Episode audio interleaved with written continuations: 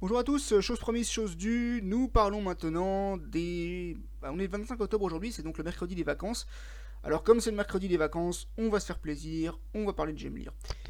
Vous remarquerez que j'aime beaucoup J'aime lire, hein. pour en parler tout le temps, c'est en fait une sorte de... Comment dire C'est une sorte de livre que, que je lisais quand j'étais plus jeune, ce sont plus d'ailleurs des...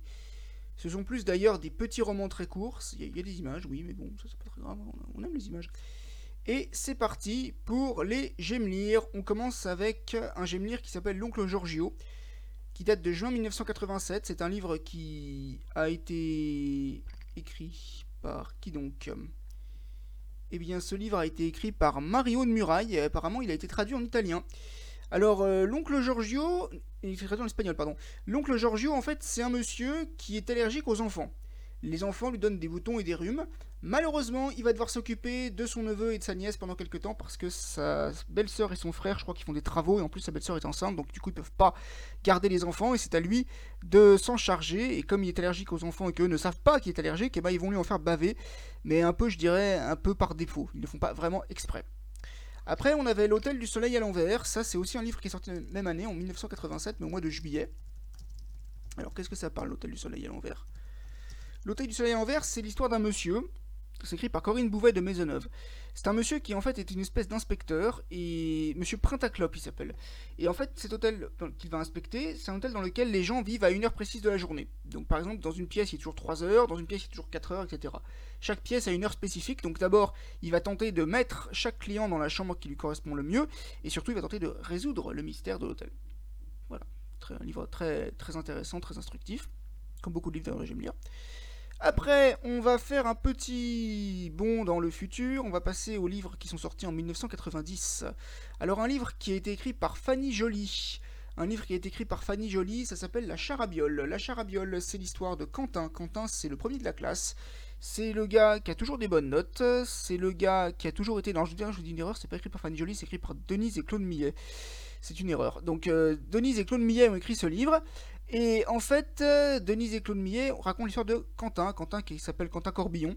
Très bon élève, toujours un partout, et un jour, il dit que les triangles sont des camars à trois gloupions. Et là, on ne comprend plus rien, on ne sait pas ce qu'il dit, on ne comprend pas ce qu'il dit, qu'est-ce qui se passe, qu'est-ce qui lui arrive? Eh bien, c'est à vous de découvrir. C'est un livre qui est sorti en mai 1990. On pourrait ensuite poursuivre avec un autre livre qui est sorti en 1990, mais qui est sorti beaucoup plus tard, qui est sorti, je crois, au mois de juillet, il me semble. Ça s'appelle La Mission d'Amixar. Alors la mission d'Amixar, ça se passe dans le futur, déjà. Ça c'est la première chose. C'est un livre qui se passe, je crois, en l'an 3854. C'est écrit par Martin Berthomier. Et en fait, c'est illustré par Martin Berthomier, c'est écrit par Nicolas de Hirsching.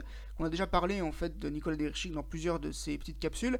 Et dans cette histoire-là, en fait, ce 24 juillet 1854, Lucie et Fippo ont gagné le gros lot. Ils ont gagné un robot nounou. Mais malheureusement, si au départ le robot nounou est très sympathique, eh bien attends de voir quand les parents vont partir sur la lune et qu'il va se retrouver tout seul avec les enfants. Est-ce que vraiment c'est un super robot Est-ce qu'il est si bien que ça? On n'en sait rien, à vous le découvrir.